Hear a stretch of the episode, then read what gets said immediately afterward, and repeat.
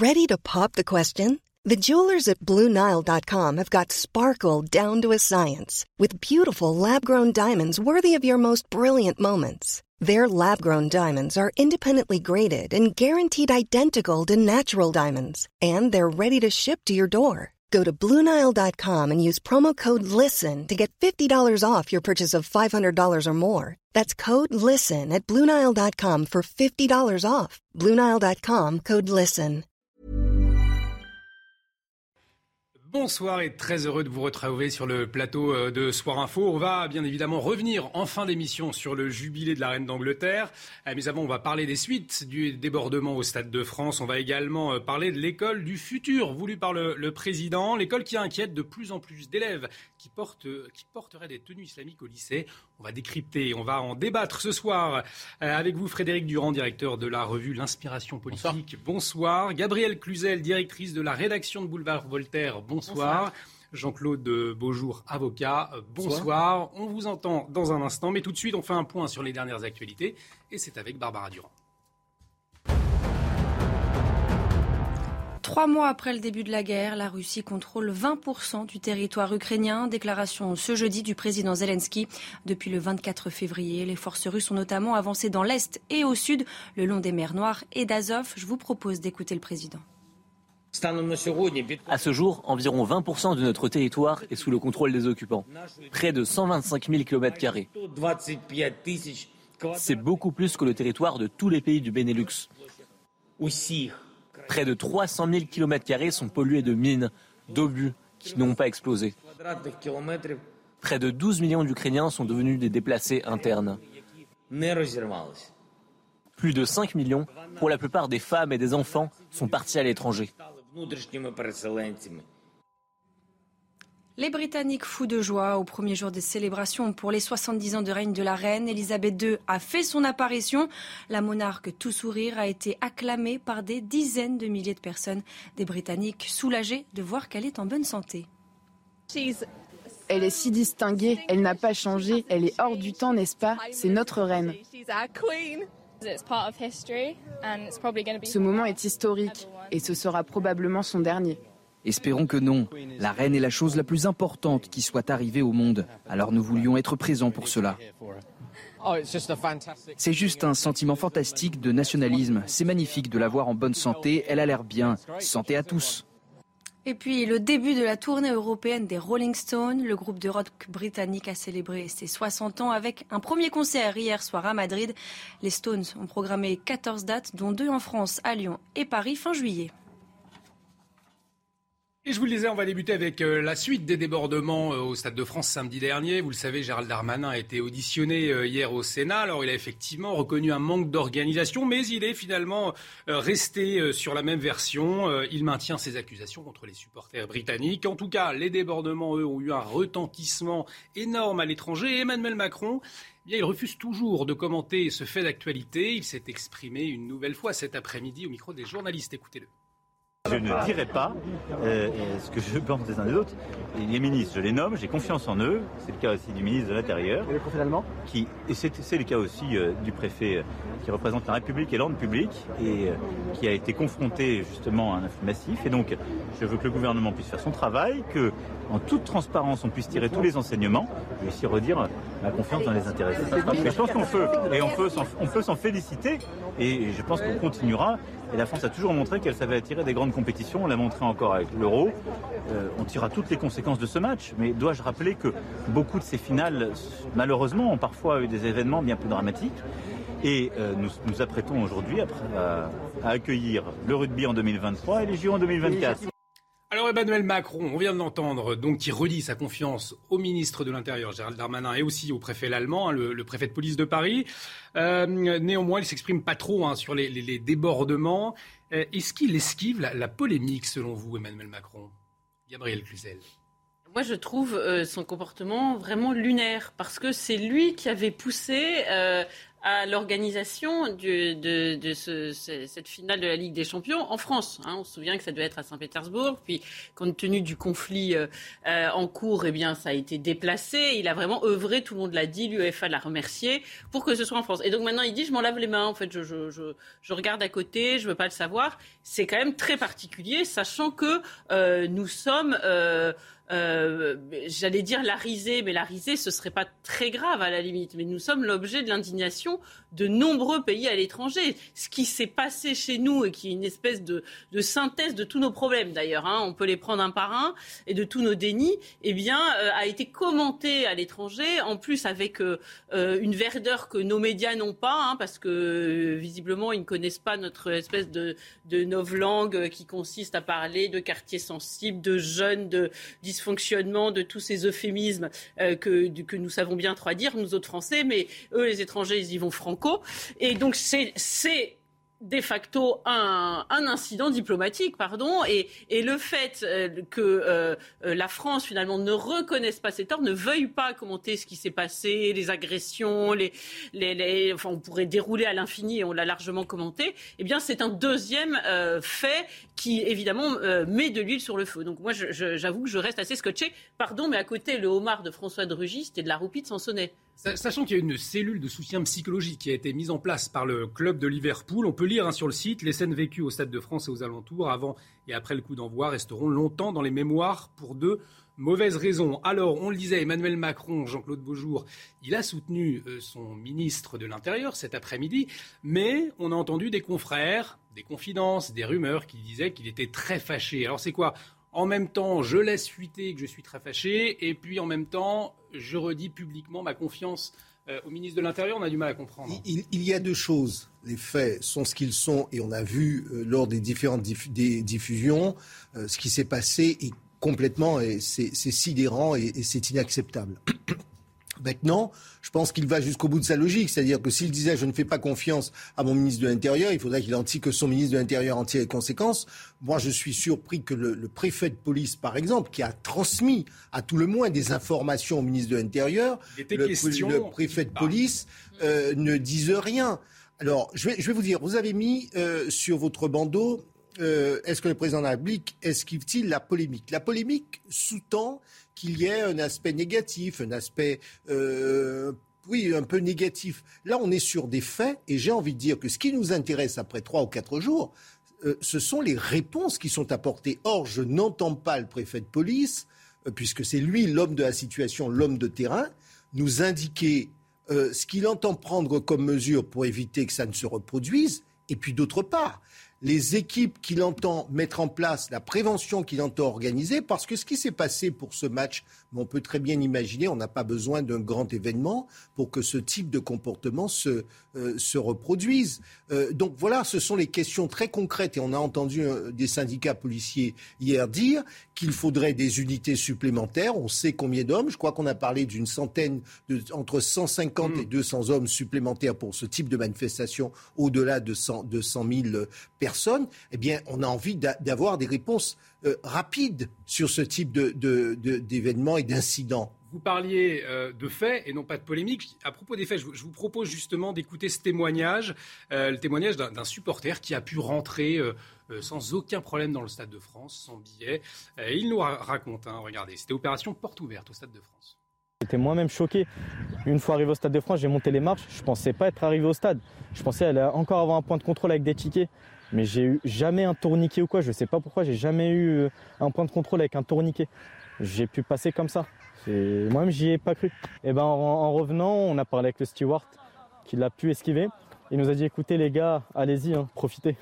Et on en a profité. En plus, avec le plan Vigipirate, normalement, ça devrait pas se faire ça. Moi-même, j'y croyais pas. C'est la première fois que j'allais au Stade de France.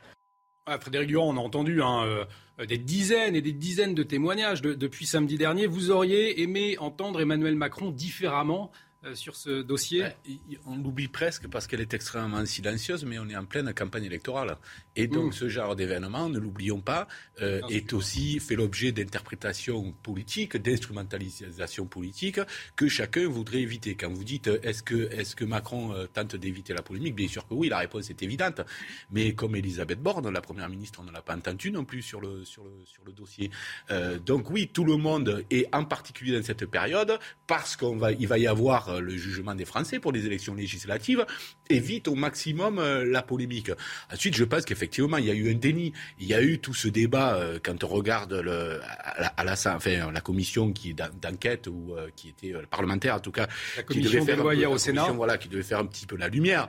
Où Darmanin est, choqué, comme prétendument choqué qu'on lui demande la nationalité. Ah ben justement, on va y revenir tout à l'heure. oui, alors que c'est le, c'est le premier à avoir, à avoir décliné la nationalité des, des prétendus fauteurs de troubles, puisque c'est lui qui a dit ce sont des Anglais.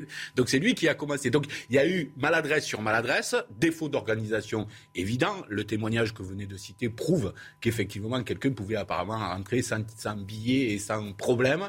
Euh, donc oui, on a senti qu'il y avait un gros décalage entre ce qui avait été perçu et le discours officiel euh, du gouvernement en tout cas. Alors vous parliez de l'audition de Gérald Darmanin. Euh il a changé sur, la forme, mais euh, il a exprimé des regrets, hein, on les a entendus. Mais finalement, sur le fond, il, n'a pas changé. Le problème, les mouvements de foule liés aux supporters britanniques, le service d'ordre, lui a pris des bonnes décisions. Il y avait peut-être un manque pour la délinquance locale, euh, mais euh, il, a, il donc répété qu'il n'y avait eu aucun problème. On va l'écouter. Interrogé sur la nationalité des 44 personnes interpellées samedi dernier aux abords du Stade de France, Gérald Darmanin a refusé de répondre. Il dénonce une stigmatisation de la Seine-Saint-Denis.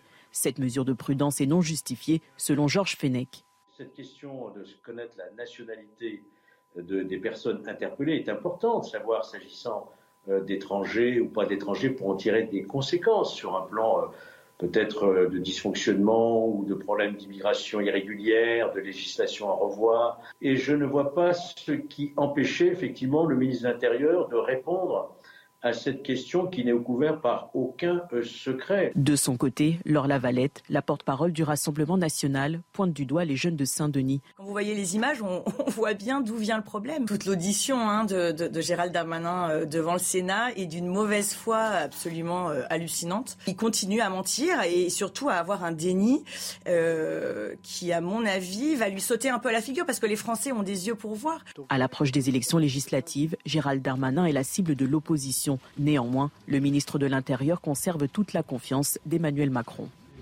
Vous en parliez euh, à l'instant, euh, Sandra Chiombo, qui revient hein, euh, sur cette polémique. Dans la polémique, finalement, donc la question, je, vous la pose. Est-ce que cela change quelque chose pour comprendre ce qui s'est passé d'avoir la, nationalité des fauteurs de troubles, Gabriel Cluzel? On vit au pays des fous. En fait, on n'a a plus le droit de savoir qui, a agressé. la caractéristique des gens qui ont agressé, la première est évidemment euh, leur nationalité. Ça, c'est interdit, sauf s'ils sont anglais, parce que euh, il y a des étrangers qu'on peut stigmatiser. Ça, les anglais, on peut, les charger, sans doute parce que euh, c'est des Européens, des Occidentaux, donc cela, c'est pas grave. Mais les autres, faut surtout pas le faire. Mais comment, comment voulez-vous que les Français s'accommodent de cette réponse? Du reste, il y a eu un sondage qui a montré qu'ils n'avaient pas du tout été convaincus par cette audition. On dirait un enfant qui s'enferme. Donc, il a décidé qu'on ne parlerait que euh, de cette affaire de faux billets, que des Anglais, et qu'on on, ferait l'omerta sur euh, la partie délinquance, sur euh, toutes les agressions dont ont fait l'objet les euh, les touristes. Mais c'est mm. oublié qu'encore une fois, que la presse étrangère, elle, elle n'a pas des pudeurs de gazelle pour évoquer ça. Elle a été extrêmement heurtée, elle en parle de façon très franche. On voit, vous l'avez dit, de nombreux témoignages, des témoignages mais terribles. On pourrait en citer euh, euh, tout un, toute une kyrielle. Moi, j'étais très choquée de voir un père de famille qui disait les agresseurs riaient quand mes enfants pleuraient. Il y a des jeunes filles qui ont subi des attouchements, si l'on en croit certains témoignages. Enfin, c'est, d'ailleurs, on attend toujours que les féministes et mettre un son, bref, euh, eh bien, euh, tout cela, c'est comme si ça n'avait pas existé. Moi, je, je, suis quand même frappée du fait que personne n'assume ses responsabilités. Donc le, le président dit euh, euh, Darmanin a toute ma confiance, mais enfin, il y, y, a un véritable problème. Alors moi, je vais citer une anecdote anglaise. Vous vous souvenez de Surcouf, quand, quand les Anglais lui disaient vous, vous, vous vous battez pour l'argent, nous on se bat pour l'honneur. Lui disait chacun se bat pour, que, pour ce qui lui manque. Et ben moi, je vais vous dire, aujourd'hui, c'est les Français qui manquent d'honneur et notre gouvernement, parce qu'on a l'impression qu'il y a des gens qui, qui, qui s'accrochent au pouvoir comme une bernique sur un rocher. Ils ont quand même des comptes à rendre s'ils font des bêtises. Et en l'occurrence, c'est une grave faute. Euh, dans des entreprises, il y a des fautes graves. Ils, ils ont des comptes à rendre. Et, on ne voit pas pourquoi le, les serviteurs de l'État n'auraient pas de comptes à rendre. Donc pas convaincu par le petit mea culpa de Gérald Darmanin. On continue à en parler, mais tout de suite, on fait un point sur les dernières infos avec Barbara Durand. La santé mentale des jeunes se dégrade. La défenseur des droits a lancé un appel à la Première ministre à agir rapidement. Santé publique France a constaté une augmentation alarmante des passages aux urgences pour des gestes suicidaires, idées suicidaires et troubles de l'humeur chez les 15-24 ans. Les répétitions du 14 juillet ont démarré. Regardez ces images. Hier, à Villacoublay, dans les Yvelines, les pilotes d'avions de l'armée sont partis repérer les lieux à bord de l'hélicoptère. Au programme survol des Champs-Élysées et différents points stratégiques du défilé. Enfin, image très attendue au premier jour des célébrations du jubilé de platine de la reine. La souveraine de 96 ans est apparue tout sourire avec la famille royale sur le balcon de Buckingham Palace. À ses côtés notamment le prince Charles héritier de la couronne et son épouse Camilla. Le prince William, Kate et leurs enfants étaient également présents.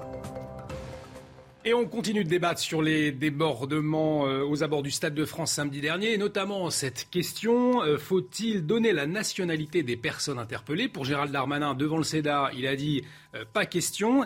Et c'est une sénatrice qui justement lui demandait. Il s'agit de Stache Brignot. Et sur CNews, elle disait, elle a, elle sur notre antenne. Regardez ce qu'elle disait.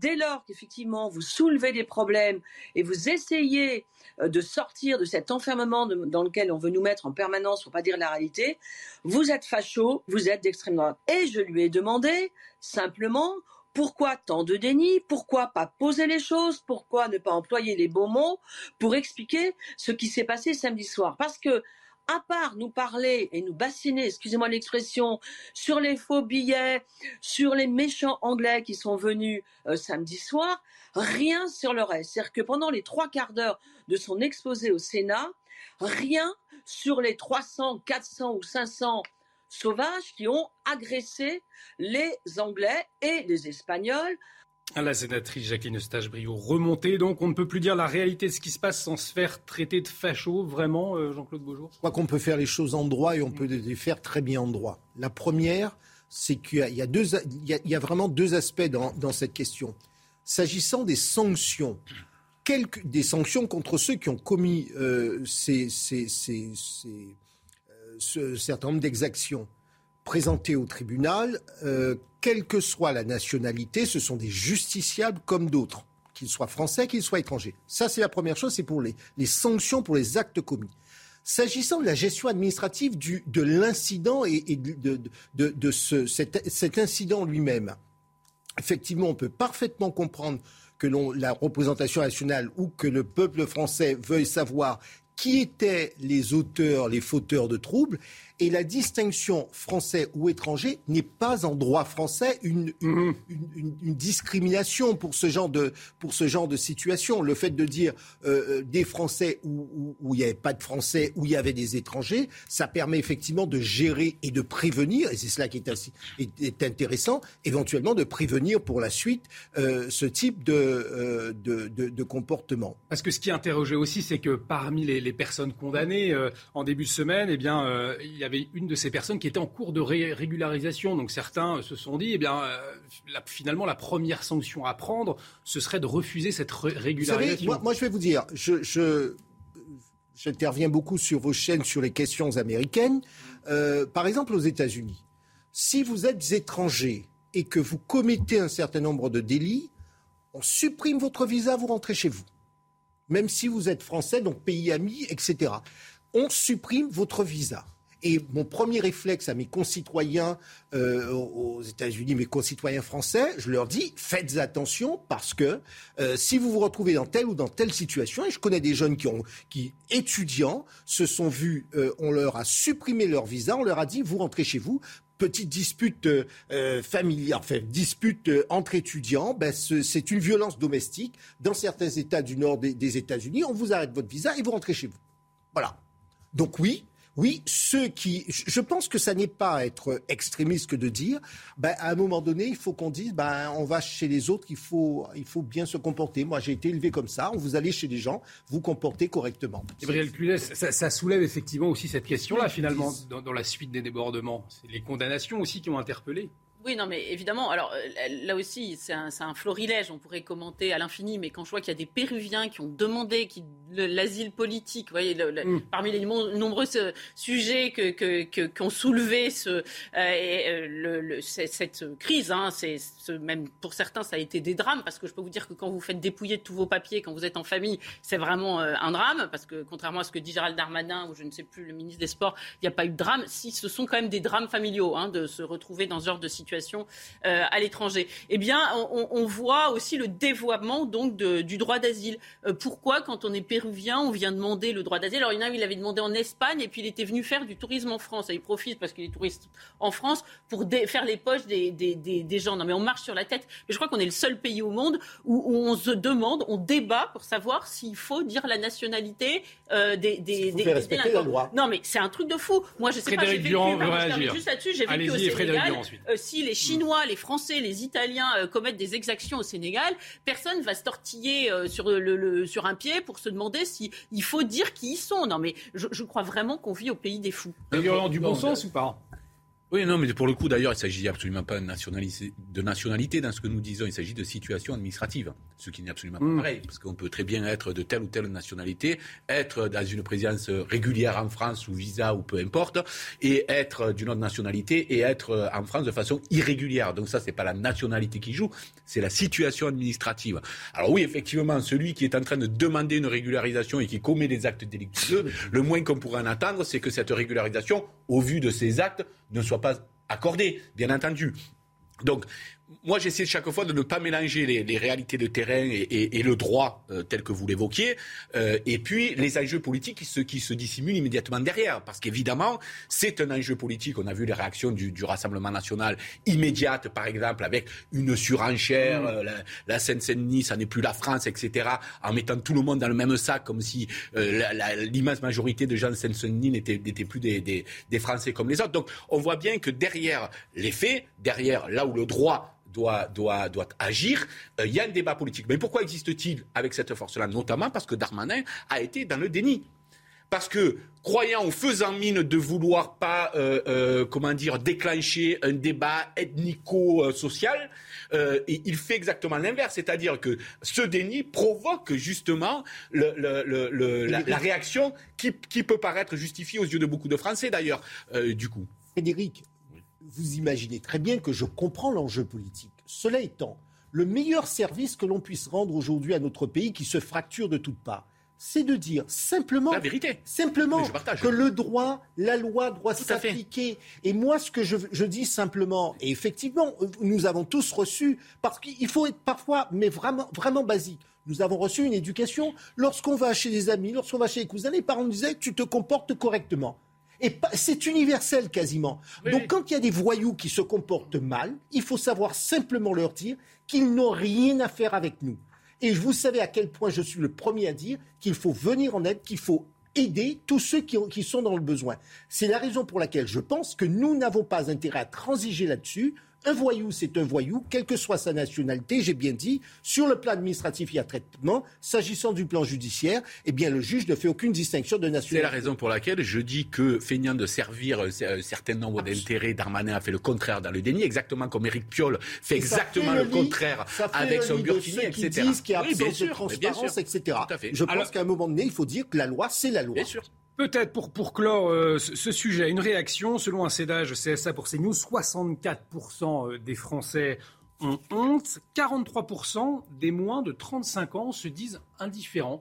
Euh, là, aussi, ça interpelle. Est-ce que c'est le révélateur d'une société peut-être plus individualiste, Gabriel Cluzel? Oui, ça veut dire que finalement, euh, ils ne se sentent pas honteux en tant que Français, parce que je pense que euh, les, peut-être que les, plus on est âgé, plus on a eu cette espèce de sentiment de destin commun et, et ce sentiment d'appartenir à la France. Et en tant que Français, moi, je vous le dis, je me sens profondément honteuse. J'ai honte pour mon pays. Je, je vous voyez, d'ailleurs, nous, sur notre site, on, a, on collecte des signatures de ceux qui veulent, euh, sur Boulevard Voltaire, ceux qui veulent euh, exprimer leurs excuses aux, supporters espagnols et, anglais, parce qu'on voudrait, si le gouvernement ne le fait pas, le faire nous-mêmes. C'est un vrai... Euh, c'est quelque chose de très profond, la honte. Alors, que les jeunes ne se sentent pas concernés, ça prouve sans doute qu'ils ne se... Pour certains d'entre eux, en tout cas, moi, je connais des jeunes qui ont honte. Hein, euh, et même un certain nombre, mais qu'ils ne se sentent pas euh, euh, français. Mais ça ne vous paraît pas incroyable que le gouvernement,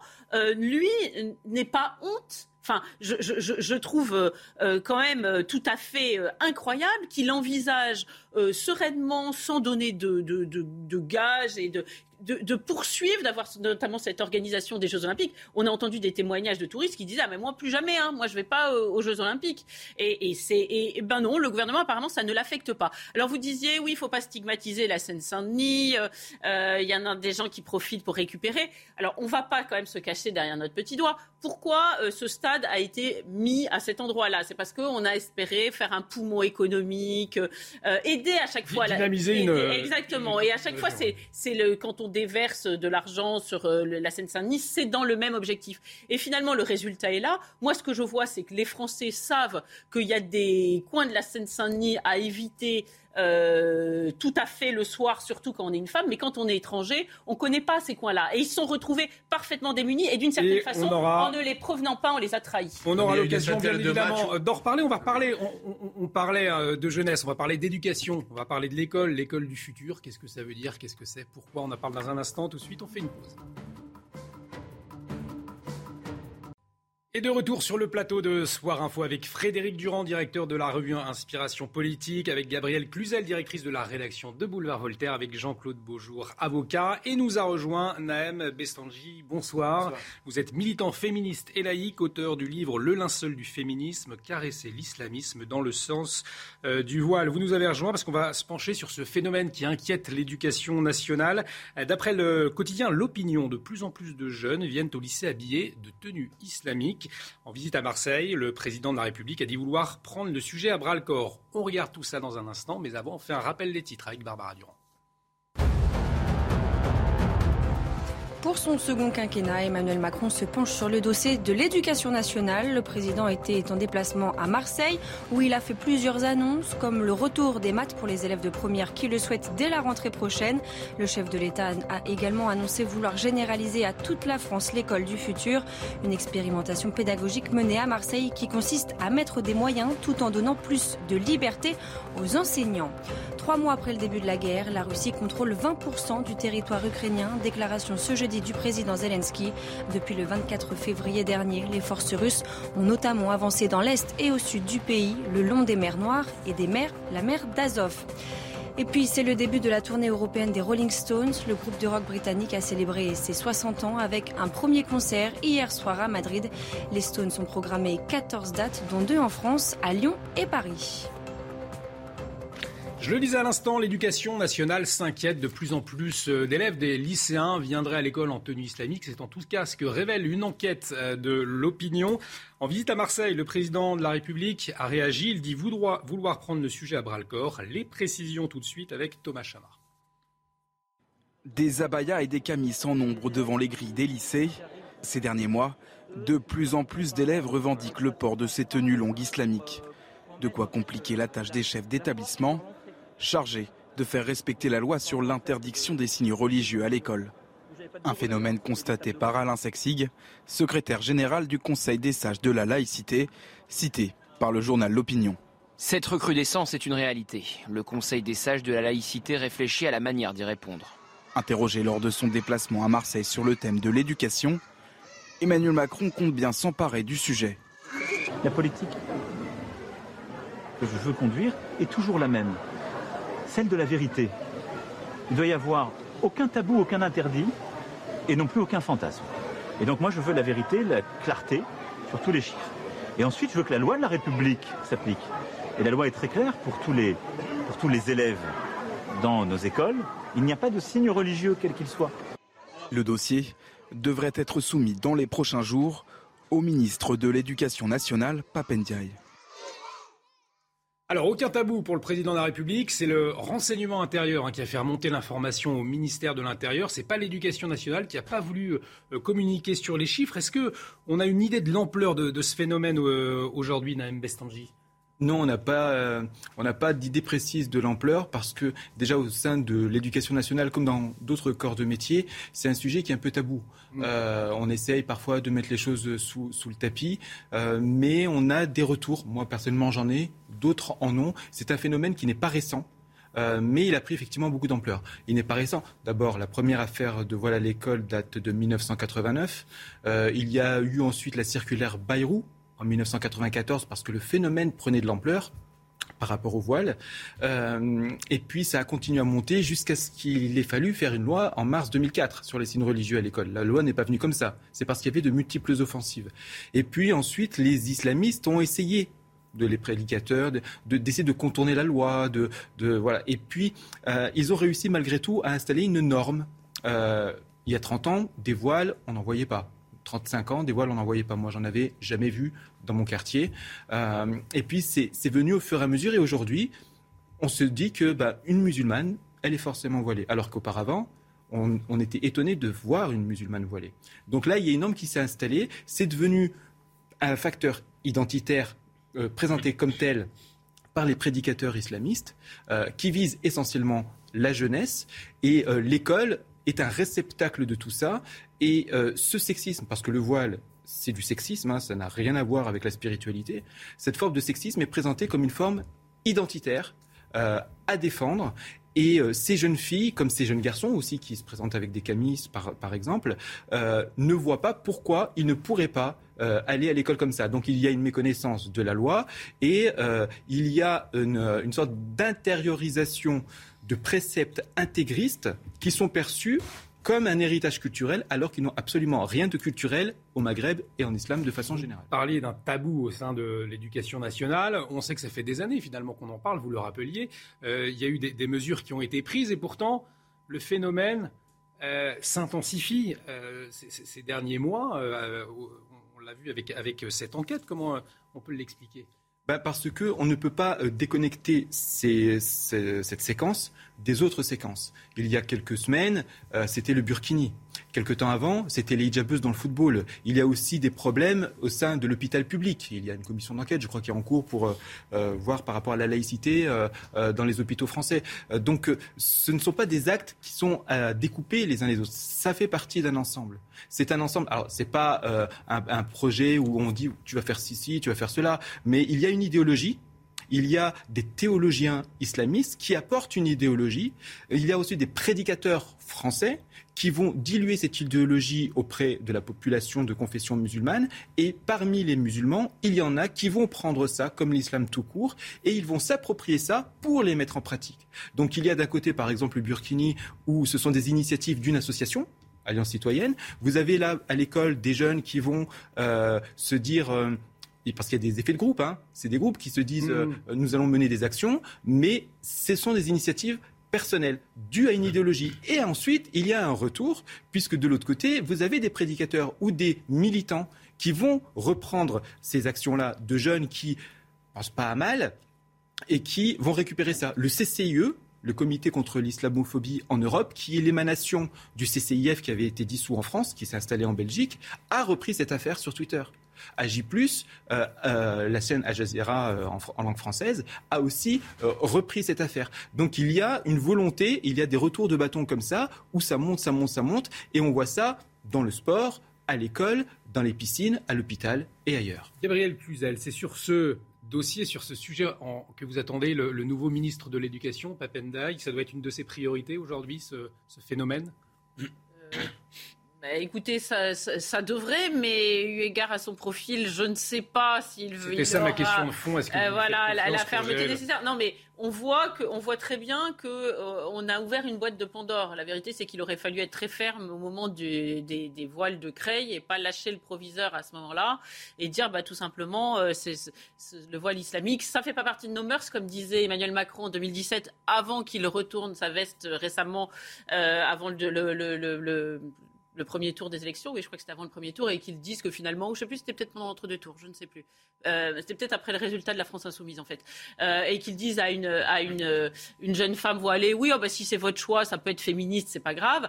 Donc, euh, en réalité, il n'y a pas de discours de fermeté sur le voile islamique, donc il ne peut pas y avoir de discours de fermeté sur toutes les autres, autres accessoires de tenue, parce que la rhétorique sera la même. C'est, on va pas empêcher les gens de se vêtir comme ils veulent, c'est un bout de tissu, c'est, enfin, on connaît tous les arguments par cœur. Il y aura même des féministes pour venir, euh, vous parliez du Burkini, pour venir à la rescousse. Hein. On se souvient qu'il y a quand même Alice Coffin et Caroline Devas, grandes féministes devant l'éternel, qui ont signé une pétition euh, en mai, euh, mais ce, qu'il te plaît pour favoriser le Burkini. Donc toute la rhétorique extrêmement bien huilée, on la connaît. Et le problème, c'est qu'on n'est pas armé pour lutter. Et je vois pas Papendiaï euh, mais bon, après, moi, je ne veux pas lui faire de procès d'intention. Après tout, peut-être qu'il va se montrer d'une grande fermeté. Mais disons qu'au vu de ce qu'il a écrit et montré, ça ne me paraît pas évident. Frédéric Durand, on a entendu le, président Emmanuel Macron euh, a, affiché sa fermeté hein, pour faire respecter la laïcité. Oui, et puis il y a une loi. Euh, vous le, vous le rappeliez, il y a des lois. Le voile à l'école est interdit, le signe religieux à l'école est interdit. Donc il ne faut pas dire non plus qu'il n'y a pas de loi. Il y a des lois,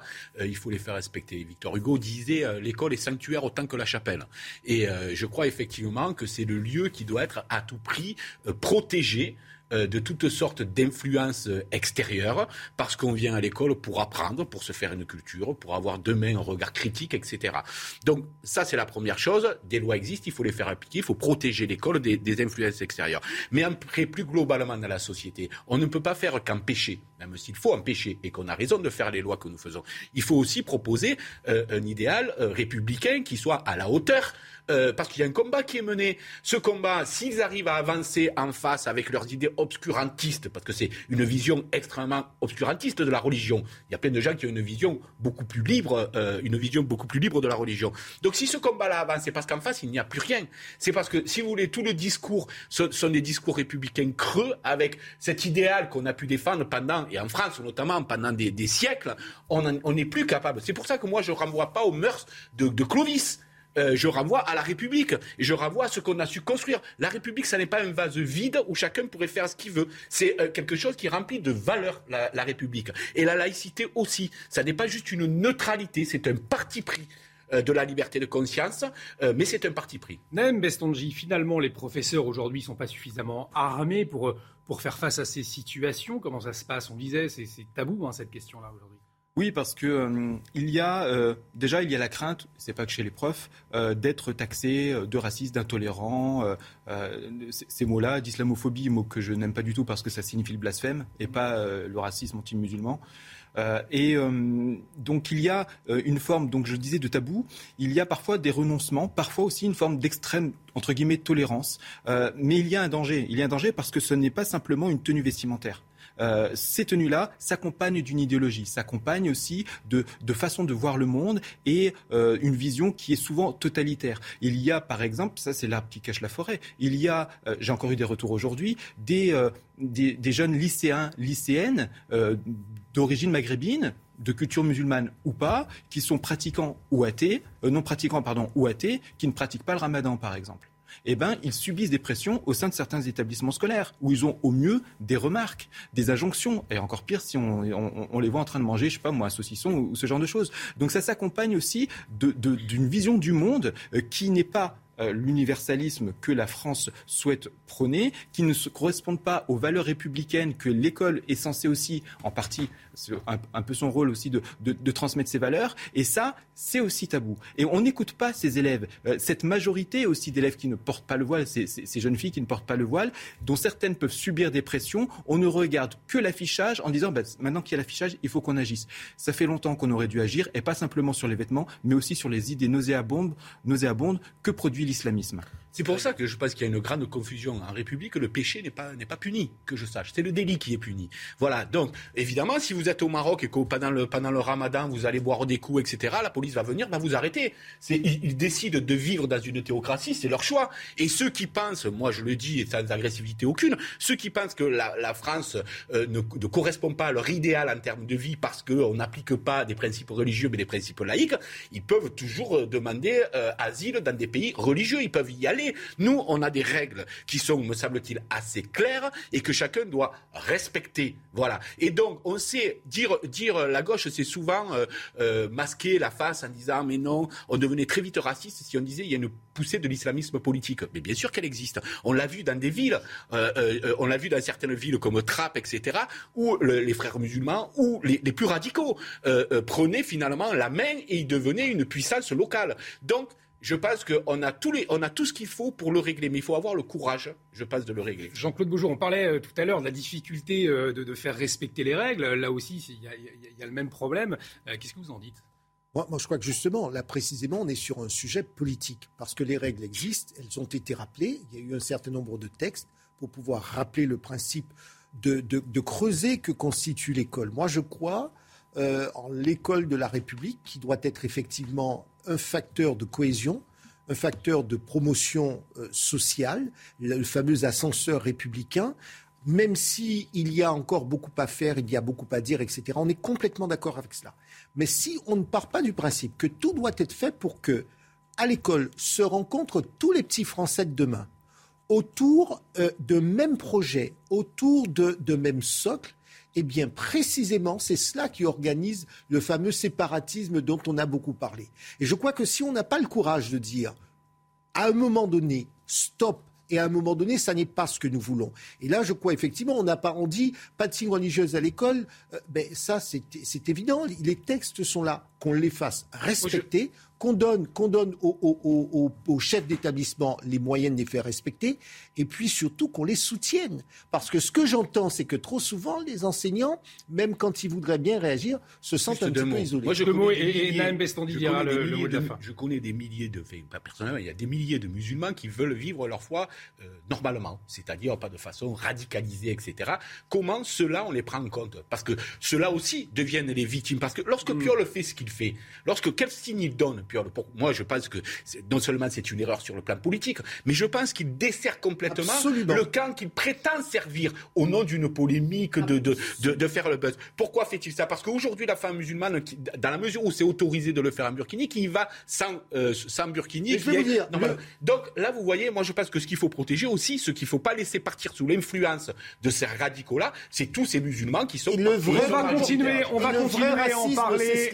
C'est de toujours continuer à en parler dans un ça instant. Jean-Claude Jean Bourgour, nombre. on en parle dans un instant, mais tout de suite on fait un point sur les dernières actualités. Et c'est avec Barbara Durand. Fatigués, en manque de considération, voire en colère, les diplomates du Quai d'Orsay étaient en grève ce jeudi. Mobilisation inédite, la première depuis 20 ans. Ils protestent contre la réforme de la haute fonction publique et dénoncent la suppression de leur corps de métier. En déplacement à Marseille, Emmanuel Macron a réagi aux incidents du Stade de France. Le président de la République a redit sa confiance à Gérald Darmanin et au préfet de police de Paris, Didier Lallemand. On tirera toutes les conséquences de ce match, a déclaré le président. Et puis un Palestinien de 17 ans tué en Cisjordanie dans des heurts avec l'armée israélienne. Depuis le mois de mars, les violences se multiplient. 19 personnes, en majorité des civils, ont été tuées dans des attaques perpétrées par des Palestiniens et Arabes israéliens. En deux jours, quatre Palestiniens ont été tués. Et on est toujours sur le plateau de Soir Info avec euh, Gabrielle Cluzel, directrice de la rédaction de Boulevard Voltaire, euh, Jean-Claude Beaujour, avocat, Frédéric Durand, directeur de la revue euh, L'Inspiration Politique, et avec nous également Naëm Bestangi, militant féministe et laïque. On se retrouve tout de suite, on parle d'école et on parle de, de tenues islamiques de plus en plus nombreuses dans les lycées. À tout de suite. Et de retour sur le plateau de Soir Info, si vous nous rejoignez avec Gabriel Cluzel, Jean-Claude Beaujour, également Naem Bestangi qui est euh, avec nous. Euh, Frédéric Durand va nous rejoindre dans quelques instants. On parlait à l'instant euh, de l'école qui, qui s'inquiète, qui s'inquiète de ces tenues vestimentaires islamiques de plus en plus importantes aujourd'hui dans, les écoles, selon un dernier rapport notamment du, renseignement. Naem Bestangi, que peut faire l'école finalement? C'est ça la question face à ce phénomène? Alors, euh, bon, déjà, effectivement, continuer à former les enseignants sur la laïcité et qu'ils soient fermes sur les principes républicains et sur euh, la loi notamment de 2004. Mais il faut savoir que l'école ne peut pas tout. Euh, les enfants, les élèves, les adolescents ne passent pas tout leur temps à l'école. L'essentiel de leur temps est passé à l'extérieur de l'école, notamment dans le quartier, mais aussi dans les centres de, loisirs, les clubs de sport, les centres de vacances. Et là aussi, ça pêche beaucoup. On ne pense pas forcément à ces temps-là, et pourtant, ils prennent pas mal de place dans la vie d'un adolescent. Et là, il y a des formations à faire. Il y a aussi une vigilance à avoir sur les recrutements. J'ai travaillé dans le socioculturel, j'ai travaillé avec les adolescents, j'ai vu l'apparition de l'islamisme. Progressivement, c'est pas arrivé d'un coup. Les revendications de la viande halal, difficultés, plus en plus de difficultés à faire des activités mixtes, etc. Et là, parfois, il y a des animateurs qui sont complaisants, qui disent mais c'est pas grave, euh, et puis si on ne fait, on n'accepte pas, eh ben on les reverra plus ces jeunes, euh, et puis il y en a d'autres carrément qui euh, vont dans le sens, qui sont par exemple, moi j'en ai vu qui, pour dire bonjour aux jeunes, disent Salam alaikum, qui ont des propos religieux parfois vis-à-vis des jeunes dont ils ont la charge. Et ce sont des gens qui sont recrutés par des mairies. Mm. Et c'est ça, c'est sur cela qu'il faut aussi être vigilant. Et ce n'est pas l'école toute seule qui peut tout global, et c'est pas euh, seule l'école qui est, responsable. L'école, on va en parler justement tout de suite, puisque le chef de l'État était euh, à Marseille. Il était accompagné par le nouveau ministre de l'Éducation nationale, Pape Ndiaye. Ils se sont rendus dans l'une des 59 écoles de la cité phocéenne qui expérimente l'école du futur. Alors c'est une initiative qui a été lancée en septembre 2020 par le président. Retour sur cette journée avec Elodie Huchard. Emmanuel Macron est venu vanter son modèle d'école du futur ici à Marseille avec son ministre de l'Éducation nationale, Papendiaï. 59 écoles marseillaises tentent l'expérimentation. Plus de liberté, plus de moyens et plus d'autonomie. On en est au tout début hein, de l'expérience. Et pourtant, Emmanuel Macron a annoncé qu'il voulait généraliser cela sur l'ensemble du territoire en étant conscient quand même, nous dit-il, qu'il y a peut-être des endroits où ça ne marcherait pas. Autre annonce du président de la République concernant les mathématiques au lycée. Aujourd'hui, au lycée, il faut prendre l'option pour étudier cette matière. Aujourd'hui, les élèves pourront donc désormais avoir une heure et demie de mathématiques sans passer par l'option. Et puis, dernière annonce du chef de l'État, il veut instaurer 30 minutes de sport par jour aux élèves de primaire. Et puis surtout, ce déplacement était très euh, politique. Il était aux côtés de Papendia et on le sait, sa nomination avait fait polémique. Eh bien, il a rendu hommage à son ministre de l'Éducation, disant, je cite, qu'il représentait l'école de la République, notamment avec l'égalité des chances avant de parler du retour des maths euh, en option euh, à partir de la première, euh, peut-être cette école du futur. alors l'idée, c'est de donner plus d'autonomie aux équipes pédagogiques pour un système scolaire plus juste et plus inclusif. Qu'est-ce que vous comprenez? Parce que ça, peut ne pas être très clair, Frédéric Durand. Non, moi ce que je comprends, c'est que en gros, la technocratie libérale croit toujours qu'on peut régler les problèmes avec des, réponses en termes de management, euh, d'organisation et pas euh, de, structuration du fond des enseignements. C'est plus un changement de management plus que de bah, méthode euh, très concrète. Ce qu'il explique, c'est quoi? C'est laissons plus de liberté finalement dans les écoles, laissons chacun expérimenter, laissons chacun finalement faire à sa manière, on gagnera en créativité et donc, etc. etc. Sans doute que pour partie ça peut être vrai, bien que ça peut poser des problèmes par ailleurs mais c'est surtout quels sont les savoirs enseignés en priorité, comment, euh, comment aujourd'hui un professeur des écoles arrive simplement à retenir l'attention de ses élèves, qui est une difficulté de plus en plus euh, énorme, et, et, comment on fait des classes qui permettent d'enseigner et non pas juste de faire de la discipline, mais bien de la transmission de savoir. Comment aussi on recrute des gens qui soient capables, parce qu'une chose est de savoir, l'autre chose est de transmettre le savoir. C'est un métier, la pédagogie, transmettre le savoir. Voilà. Mm. Donc je pense qu'il y a toutes ces questions-là qui sont structurantes et qui sont abordés par, euh, par Emmanuel Macron par juste le biais du management et de l'organisation. Est-ce qu'il n'y a pas euh, néanmoins un, risque d'éducation à, deux vitesses? Donc ceux qui, peuvent bénéficier de cette nouvelle pédagogie et puis, et puis les autres, est-ce qu'il ne peut pas y avoir une rupture d'égalité, Gabriel Cluzel, entre les élèves?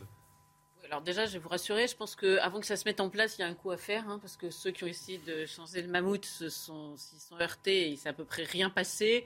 Euh, bon, il y a beaucoup de mots de, la, de la langue technocrate, hein, l'école hmm. du futur. Bon, ça ne veut pas dire grand-chose. Toute l'école est du futur. Voilà, le mot inclusif qu'on met un peu euh, à toutes les sauces. Moi, ce que je remarque, c'est que toutes les premières sorties euh, de ce gouvernement euh, sont ou pour les banlieues ou pour Marseille. alors, on dit qu'il n'y a pas de problème avec l'immigration, il n'y a pas de problème dans ces banlieues. On est dans un contexte stigmatisé, mais voilà, mais c'est toujours là qu'on va parce que preuve qu'il y a quand même beaucoup de problèmes. Moi, ce que je vois, c'est qu'on a un corps professoral qui est un peu euh, C'est aussi vrai sur les questions d'ailleurs de, que l'on évoquait tout à l'heure d'islamisme. C'est-à-dire que euh, ça m'intéressait ce que vous disiez. Vous disiez par exemple que les, renseignements avaient fait remonter l'information sur les signes islamiques, mais les professeurs ne, ne voulaient pas faire les comptes. Voyez, donc ils sont un peu enfermés dans leur pédagogisme de gauche qui, très honnêtement, a mené l'école dans une impasse et a été le contraire de l'ascenseur social. Vous parliez d'école à deux vitesses. Pardon, il n'y a jamais eu autant d'inégalités sociales aujourd'hui euh, que, enfin, qu'aujourd'hui. Hein, par le passé, on a, on a des cas vraiment de méritocratie et de vraie méritocratie, c'est-à-dire des gens qui n'étaient pas là parce qu'on leur faisait la courte échelle en fonction de leur origine, donc qui vraiment passaient des diplômes. Euh, bon, il y en a encore quelques-uns, Dieu merci. Papendiaï, on a un peu le symbole. Non, mais Papendiaï, pardon, on dit toujours que c'est le fruit de la. que, que il, est, il, a, il a été quand même élevé en France de, de, de, de mère française. Il, est, il a. Enfin, je, je veux dire. En tout cas, il est présenté comme tel. oui, parce que son père était camerounais ou je ne sais plus, on, on, passe son temps à dire que c'est le fruit de la méritocratie. Non, c'est il était un Français comme tous les autres. C'est pas un immigré, voilà ce que je voulais dire, euh, qui a eu qui a eu euh, ses chances euh, comme tout le monde. Ce que je constate, sauf erreur de ma part, je l'ai lu dans Paris Match, c'est que ses enfants sont à l'école alsacienne, une école. C'est ce qu'il dit effectivement. Bah, c'est lui qui le dit dans l'article en tout cas, une école d'excellence. Donc on espère qu'il va généraliser cette école alsacienne à tous les, les, les, les quartiers de France mais ça reste à démontrer. Jean-Claude Beaujour, cette école du, futur, ça, ça, vous plaît ou pas, cette idée-là? Écoutez, moi, moi, pour moi, l'école a une double vocation. Tout d'abord, transmettre évidemment des savoirs et des savoirs fondamentaux. Et ce que j'entends, euh, je l'entendais encore récemment, euh, on a de plus en plus de, jeunes qui, à un certain niveau, euh, c'était chez vous il y a une semaine, la question c'était l'orthographe, c'était le calcul, c'est les fondamentaux parce qu'on peut être très bon en informatique, mais si on ne possède pas les fondamentaux, il y a un vrai sujet. Donc c'est vrai que pour moi, la préoccupation, elle est celle-là. Euh, elle est celle aussi d'une école qui permet, euh, qui, qui s'inscrit dans un processus de formation, parce qu'on apprend parfois beaucoup de choses, mais qui ne correspondent pas nécessairement aux besoins à l'arrivée, y compris aux besoins professionnels, par exemple. Parce qu'il y a l'école, mais après il y a le lycée, et puis il y a l'enseignement supérieur. Il y a des gens qui font de très belles choses, mais derrière, ça ne débouche pas sur, euh, sur, concrètement sur, euh, sur un mmh. emploi ou sur les besoins. Donc c'est vrai qu'il y a, pour moi, l'essentiel, ça doit être ça, parce qu'on s'aperçoit que ce sont toujours les mêmes qui sont un peu favorisés quand on est dans un milieu où on sait à quelle école aller, quelle formation prendre, quelle euh, discipline étudier, on sait se préparer, on sait étudier ses enfants, et ce sont les mêmes qui sont moins favorisés, et on le voit au fil du temps, eh bien on voit ce décrochage se faire. Et pour moi, c'est là où il y a une véritable, une véritable véritable dichotomie qu'il faut, euh, qu'il faut absolument gérer. Avant de vous entendre, Frédéric Durand, vous êtes content donc de ce retour des maths en option dès la première réforme de la réforme je crois qu'il faut, il faut, des, il faut plus de mathématiques. En tout cas, euh, je, je crois bien. Et quand on voit euh, notre avenir autour de l'intelligence économique, autour d'un monde où on a besoin de plus en plus, et dans les classements, on voit bien que nous, Français, nous avons besoin de plus d'ingénieurs. Vous savez, par exemple, euh, de mémoire, je vais citer un chiffre de mémoire, je crois que l'Inde produit un million d'ingénieurs chaque année. Je, veux dire, c'est énorme. Donc, il, faut, il faut que nous, nous ayons de plus en plus de, jeunes capables de rivaliser parce que, n'en déplaise, il y a une, une concurrence internationale qui fait que si on prend le train trop, trop tardivement, nous serons à la, à la remorque. Durand. Oui, je crois qu'il y a une certaine forme de pédagogisme qui a voulu pendant longtemps mettre non pas le savoir au centre, mais l'élève au centre. Et euh, ça, ça, ça dessert euh, les classes les plus populaires parce que euh, quand on a le complément culturel à la maison, tout va bien. Quand on est capable d'apprendre tout le reste à la maison parce qu'il y a tous les compléments utiles. Quand on ne les a pas, il faut que les savoirs fondamentaux soient acquis. Donc ça veut dire que c'est le savoir qui doit être au centre. Et tout ça, parce qu'évidemment, dans la vie, ensuite, il faut trouver un métier, mais il faut aussi développer son esprit critique. C'est pour ça que les mathématiques sont importantes au même titre que le français l'est, parce que c'est le développement de systèmes cognitifs parallèles, mais qui sont utiles les uns et les autres. Donc je pense que voilà, il faut revenir sur ça, il faut oser à nouveau mettre le savoir au centre pour que chacun puisse apprendre, parce qu'on n'est pas tous à égalité. Moi, je suis sorti de l'école, j'avais 15 ans, euh, parce que j'ai, parce que c'était pas simple le, milieu dans lequel je vivais, etc. Euh, non pas parce que j'étais moins intelligent que les autres. La mmh. France m'a permis de faire l'école de la seconde chance, ce qui est aussi extraordinaire. Mais je pense que vraiment, c'est en vérité, c'est très difficile de donner les mêmes chances à chacun, parce qu'il y a l'école et puis il y a la maison. Et c'est pour ça qu'il faut que l'école, à tout prix, soit ce lieu qui soit débarrassé des influences des uns des autres, où on vient pour apprendre, pour acquérir ses savoirs, pour pouvoir se débrouiller ensuite dans la vie. Alors, on va, merci beaucoup. On va clore ce sujet avec votre témoignage intéressant. à hein, L'école de la deuxième chance, vous avez eu un parcours euh, tout à fait intéressant, effectivement. Euh, on va prendre un petit peu l'air. On va partir au Royaume-Uni pour le, jubilé d'Elisabeth II dans quelques instants. Euh, je vous remercie, Naëm Bestanji, pour votre éclairage. Ce soir, je le rappelle, vous êtes militant féministe et laïque, auteur du livre Le linceul du féminisme, caresser l'islamisme dans le sens du voile. Tout de suite, on fait un point sur les dernières actualités. C'est avec Barbara Durand. 100 jours après le début du conflit en Ukraine, les procès pour crimes de guerre se multiplient. Dans la banlieue de Kharkiv, les autorités ont examiné un immeuble éventré par les frappes russes et tenté de déterminer s'il s'agissait ou non d'un crime de guerre. Les images commentées par Tristan de la Thébautière. De Kharkiv, cet immeuble a été touché par des tirs d'obus russes. Des destructions qui entraînent l'ouverture d'une enquête du parquet ukrainien afin de déterminer s'il s'agit de crimes de guerre. Sur place, Plusieurs procureurs inspectent les décombres pour tenter de définir la nature des tirs d'obus. Pendant l'enquête, nous posons la même question aux victimes. Y avait-il des cibles militaires près de votre maison? Je ne peux pas dire clairement s'ils visaient des civils ou si c'était une erreur de tir des militaires. Pour d'autres, la qualification ne fait aucun doute. Ce sont des crimes de guerre. Nous les enregistrons il s'agit d'une affaire pénale en vertu de l'article 438 du Code pénal ukrainien, qui concerne la commission des crimes de guerre. Des milliers de crimes de guerre présumés auraient été identifiés par la justice ukrainienne dans la région du Donbass. Outre les immeubles détruits, elle dénonce des meurtres, des tortures ou encore des transferts de civils vers la Russie. À ce jour, trois soldats russes ont déjà été condamnés pour des crimes de guerre, dont un à perpétuité.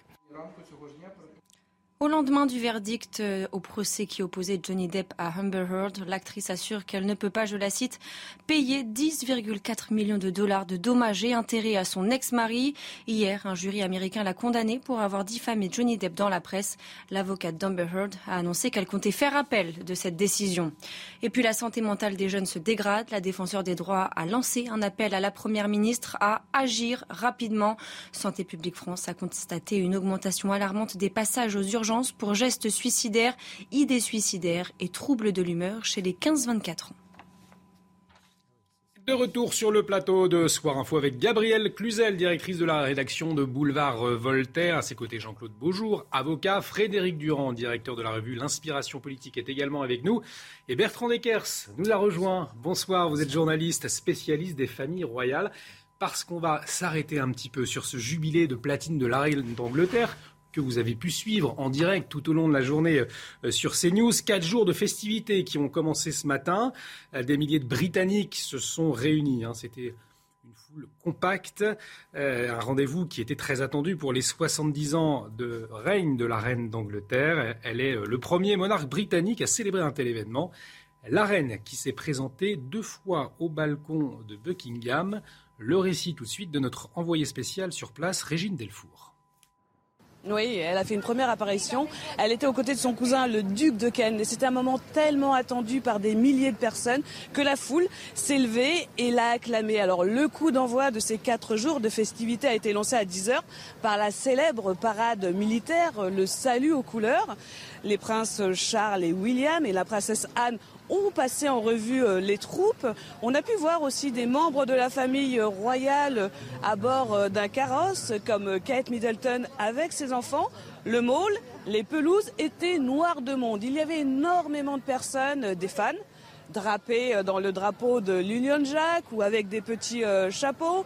On a vu aussi des gens qui avaient apporté du champagne pour célébrer les 70 ans de règne de la reine Elisabeth II. Le défilé aérien a clôturé ce premier événement. Des avions ont même formé 70 euh, dans le ciel. Nous avons vu la reine saluer ses sujets et sourire à plusieurs reprises. Alors c'est vrai qu'on s'est tous arrêtés au moins un instant devant ces images. On ne peut pas s'empêcher de regarder parce qu'on a le sentiment d'ouvrir un livre d'histoire finalement quand, on voit la reine. On peut le rappeler, c'est la seule représentante d'un pays à avoir connu la, Dernière. Absolument. Euh, elle accède au trône en 1952. C'est historique ce jubilé euh, de platine. Elle a connu 15 premiers ministres. Le premier de ses premiers ministres, le premier de ses premiers, dit-on, était Winston Churchill. Et une relation particulière d'ailleurs. Absolument une relation particulière puisqu'il était le premier ministre de son père, George VI, dont elle était très très proche. Et ça va être le ministre des jeunes années d'une reine, Winston, oui. Alors Emmanuel Macron, lui, a, ravivé la flamme de l'Arc de Triomphe cet après-midi, euh, à l'occasion de ce jubilé de platine de la reine Elisabeth II. Le chef de l'État qui a enregistré un, message à, l'attention de la reine. Écoutez. Vous êtes notre ami, notre si proche allié, notre exemple de service aux autres. Vous célébrez aujourd'hui, c'est célébrer l'amitié sincère et profonde qui unit nos deux pays et votre dévouement pour la servir. Votre Majesté, j'ai le privilège de vous adresser, au nom du peuple français, mes félicitations les plus sincères pour votre jubilé de platine. Alors c'est vrai que beaucoup de Français ont, un attrait particulier pour la couronne britannique. Comment est-ce que vous l'expliquez? On pourra vous donner la parole aussi euh, après autour de cette table c'est un peu la magie en quelque sorte. Il faut savoir que les Windsor sont la Rolls-Royce des monarchies. Hein. C'est vraiment la monarchie exceptionnelle par excellence. Une monarchie qui circule en bicyclette ne fait rêver personne. Ils l'ont très bien compris. C'est de la super production made in England. Vraiment, c'est un film qu'ils sont en train de tourner en permanence. Les carrosses, bah, ils sont à la feuille d'or. Les chevaux, ils sont blancs. Les palais, ils sont gigantesques. Et c'est cette magie-là aussi qui parle au plus grand nombre. On parle d'Emmanuel Macron. On peut peut-être souligner aussi que le peuple français a fait parvenir hier un cadeau, un cheval fabuleux de Moncourt, s'appelle-t-il. C'est un cheval de la garde républicaine. Il rejoint la garde royale. Certaines mauvaises langues disent désormais il va travailler ce cheval. Alors 70 ans de service, Gabriel Cluzel, dans un monde bousculé. Elle semble aussi euh, incarner une certaine forme de, sagesse, euh, une figure un peu au-dessus de la mêlée finalement. Oui, vous avez raison. C'est vrai que les Français la regardent avec euh, fascination et regardent cette famille avec fascination. Euh, nous avons peut-être le sentiment que la perfide Albion, que nous critiquons souvent, euh, eh bien, un petit supplément d'âme, voire un grand supplément d'âme. Euh, c'est celle qui fait l'unité nationale finalement, et elle le fait à travers les générations, euh, puisque il n'y a rien de plus durable que que la reine d'Angleterre. Euh, moi, je, suis vraiment euh, frappée et émue par ces images. On se prend à regretter euh, d'avoir coupé la tête de, notre roi, n'est-ce pas? Et euh, c'est parce qu'on parle toujours de nos valeurs de la République, mais elles n'ont pas toujours été fondées sur des actes magnifiques. Et c'est vrai que moi j'ai un penchant particulier, je dois l'avouer, pour Kate Middleton et, ses magnifiques enfants. C'est un spectacle tellement euh, charmant que je ne m'en lasse pas. Elle est très élégante et elle est un bel ambassadeur pour l'Angleterre. Vous avez les mêmes regrets, Frédéric Durand, en voyant ces bah, images qui nous viennent du Royaume-Uni. Je préfère être un citoyen qu'un sujet, pour tout vous dire. Euh, cependant, je comprends très bien qu'il y ait une forme de, fascination. Euh, elle est extrêmement populaire, également parce qu'elle n'a quasiment aucun pouvoir. Euh, vous avez remarqué que mm. tous les présidents, quand ils ont fini d'être présidents en France, ils deviennent soudainement extrêmement populaires, tous après avoir été euh, président.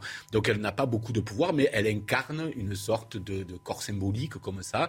Et c'est vrai que d'une certaine manière, moi je m'en suis presque après, je préférerais qu'il y ait un, roi en France, ça éviterait au président de se prendre pour le roi, vous voyez, parce qu'il y a quand même un, petit vide là, c'est-à-dire qu'on est à la fois le, ce, prétendument le corps symbolique et à la fois le corps politique, ce qui fonctionne pas très bien au bout du bout. Donc je le dis à moitié pour plaisanter, mais c'est vrai que nous, on a des institutions où le président, parfois, a des pouvoirs complètement démesurés, où il n'y a pas de partage de pouvoir. Certaines, certaines républiques, il y a aussi un président de la République qui inaugure les chrysanthèmes, comme on dit, et puis un, chef du Conseil ou un Premier ministre qui est à la, à la, à la manœuvre. Donc oui, je crois qu'il y a toujours la magie que vous évoquiez, elle continue de fonctionner. Elle fonctionne d'autant plus dans un monde qui est un peu déstabilisé, qui a un petit peu peur. Là, on voit finalement des figures ancrées historiquement, des choses qui paraissent immuables dans un monde parfaitement instable. Comment voulez-vous que ce ne soit pas populaire? Vous écoute dans un instant, Jean-Claude Beaujour, euh, pour avoir votre avis, notamment sur, le poids à l'international aujourd'hui de, la reine d'Angleterre. Est-ce qu'il compte? Mais on a appris qu'elle ne serait pas là demain à la messe. Hein. En effet, info de toute dernière minute. Alors, il y a, durant ces quatre jours de festivités, on a reçu deux scénarios en permanence. Hein. Le Queen In, donc la reine présente, et le Queen Out, la reine, donc le, jour sans la reine. Et aujourd'hui était Queen In et demain sera Queen Out. Je pense qu'il y a à cela une explication très logique. Hein. C'est la, la cathédrale Saint-Paul qui a été retenue. Pourquoi? Parce que c'est le plus grand, un des plus grands édifices au monde. Le deuxième, après la basilique Saint-Pierre de Rome, il peut asseoir 3500 personnes, tellement il y a d'invités qui vont se presser demain. Et c'est euh, un endroit qui est absolument inchauffable et où les courants d'air sont terribles. C'est un couloir aérien en quelque sorte. Je pense qu'on essaye de préserver la reine au maximum et surtout, surtout, on attend sa présence samedi lors du, du, concert absolument incroyable où une pluie d'étoiles va s'abattre sur Londres. La, journée n'est pas finie d'ailleurs. Hein. Ça, va continuer. Vous nous, dites, vous nous, dites, un mot dans un instant, mais Jean-Claude Beaujour, on ne vous a pas entendu sur la reine d'Angleterre et pourquoi pas son influence à l'international? Est-ce que ça compte? Je crois que politiquement, on l'a dit, euh, elle n'a pas de poids politique. Elle n'a d'ailleurs pas d'engagement politique. Elle n'engage pas la Grande-Bretagne sur le plan politique. Ce sont les ça c'est le, rôle du Premier ministre euh, britannique et de son gouvernement. En revanche, elle représente l'unité à la fois de la Grande-Bretagne et puis du Commonwealth, parce qu'il ne faut pas mm. oublier qu'il y a la Grande-Bretagne, mais il y a aussi euh, euh, d'autres les États du Commonwealth. Moi, je pense que, ce que cette image, c'est aussi euh, cette femme qui a traversé le siècle, beaucoup de dignité, beaucoup de courage. elle symbolise aussi, alors évidemment, ça n'est pas n'importe quelle femme, elle a les moyens, elle a l'éducation, elle a tout ce qu'il faut, mais malgré tout, elle a aussi connu les difficultés d'un certain nombre de, foyers les plus normaux. Souvenons-nous lorsque Lady Di est décédée et que le peuple britannique lui a beaucoup euh, voulu n'avoir pas montrer toute sa compassion. Euh, ça a été un moment difficile. Elle a connu aussi des enfants avec des familles éclatées, recomposées, etc. On connaît les difficultés. Et finalement, elle tient bon. Et j'ai envie de dire qu'il y a un message, c'est que dans, l'adversité, elle n'est pas la seule à envoyer ce mmh. message, mais puisqu'on parle d'elle, dans l'adversité, oui, le mot résilience peut prendre son sens, mais au-delà du mot résilience, c'est courage. Euh, c'est euh, voilà, c'est vraiment le mot. C'est courage, dignité c'est allons-y. C'est un petit peu ce que, ce que cette image m'inspire. Bertrand Decker, c'est vrai que la reine d'Angleterre, elle n'a pas été épargnée par les, soucis de famille. Alors c'est vrai comme, comme tout le monde finalement, mais là c'était euh, relayé dans la presse, les photos et pourtant cette dignité permanente. Absolument, j'aimerais rebondir sur ce qui a été dit. Ce qui est fascinant chez Elisabeth II, c'est qu'évidemment, elle est la garante de la tradition par excellence. Elle est la chef de l'Église anglicane. Pour les anglicans, elle est la représentante de Dieu sur terre. Et malgré tout, eh bien, en caméléon, Elisabeth II, elle va savoir s'adapter terriblement. On évoquait la crise en 97 suite au décès de Diana. Elle va comprendre qu'elle a fauté, en quelque sorte, qu'elle n'a pas été suffisamment humaine. Et à partir de ce moment-là, de 97, il va vraiment y avoir une réorganisation de la communication, vraiment du clan Windsor et même d'Elisabeth II, la femme va vraiment laisser tomber un peu l'armure pour s'humaniser davantage. Et n'oublions pas que son, époux est décédé il y a finalement très peu de temps,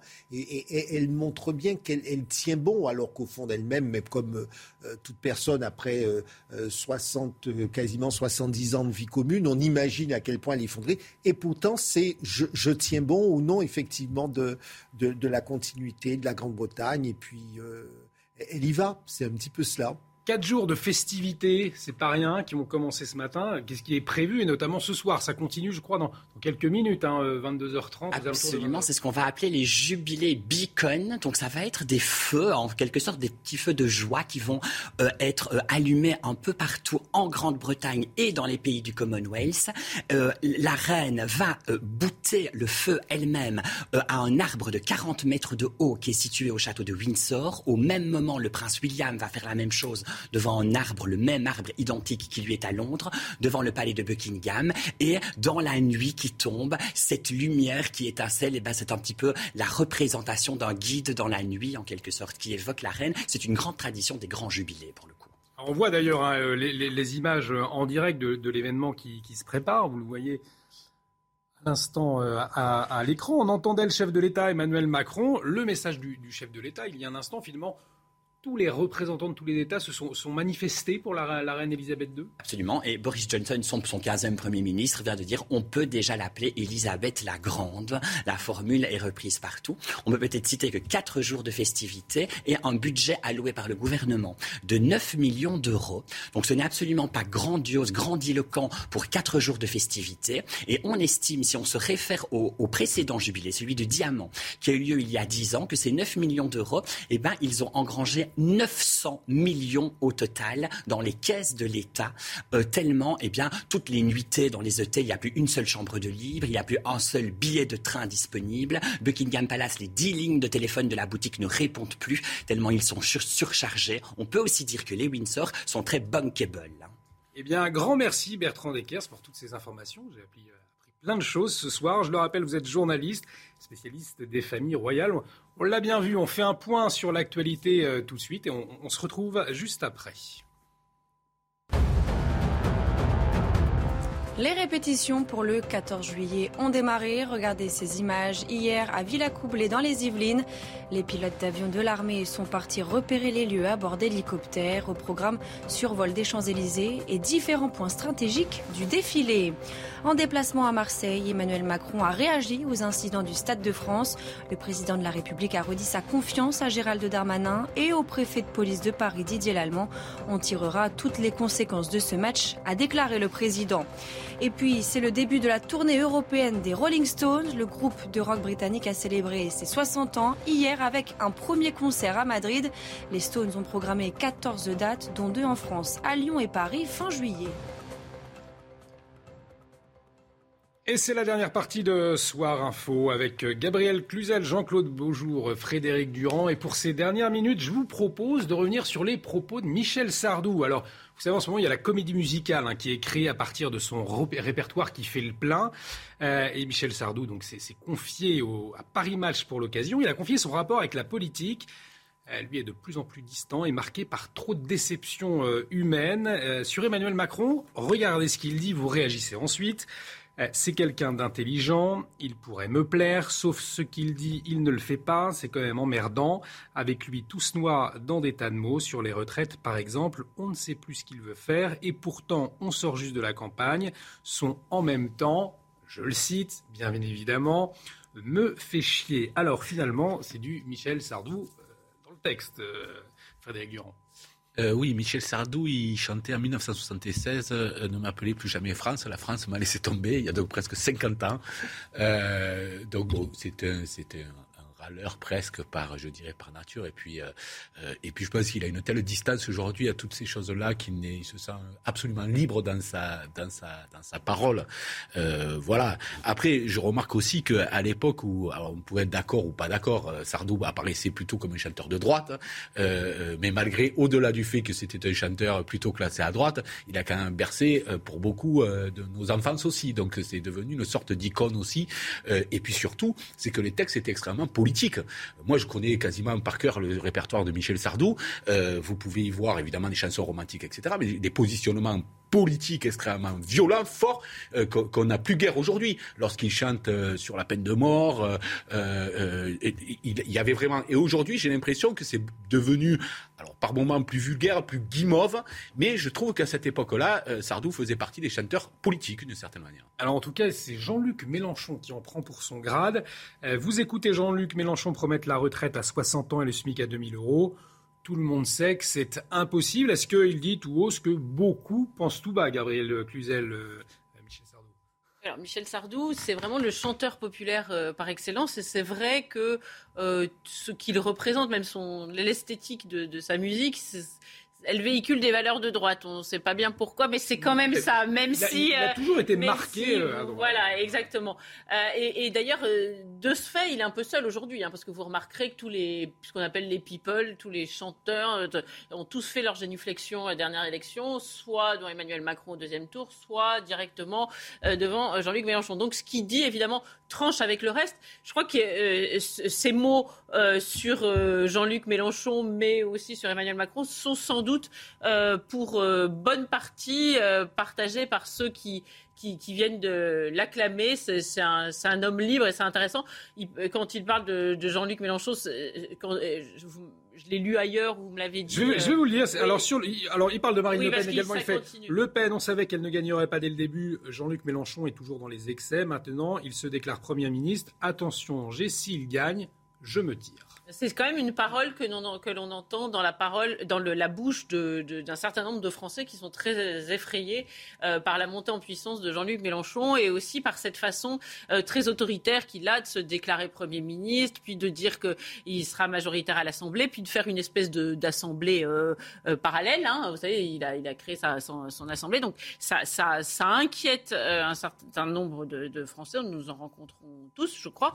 Et, et Michel Sardou s'en fait le reflet. Moi, je trouve intéressant qu'il, pour une fois, il y ait une star qui ne soit pas à l'extrême gauche. C'est rare, ça mérite d'être souligné. Jean-Claude Beaujour. Il avait plein, hein, Johnny, Aznavour. Non, mais aujourd'hui, aujourd'hui, aujourd'hui, c'est vrai que c'est plus, rare, Jean-Claude Beaujour. Aujourd'hui, ils sont plus positionnés. Ah, ils sont plus positionnés ce que, ce que j'aime bien chez, chez Sardou, c'est que c'est effectivement un grognard. Vous, vous avez titré grognard. Moi, je me souviens qu'il y a très longtemps, je suis un passionné de la mer. Euh, j'aime beaucoup, j'aime beaucoup vraiment les, j'ai une passion pour les grands liners et souvenez-vous de, sa chanson France où il avait piqué un coup de gueule contre Giscard parce qu'il avait estimé que Giscard avait laissé partir le paquebot France.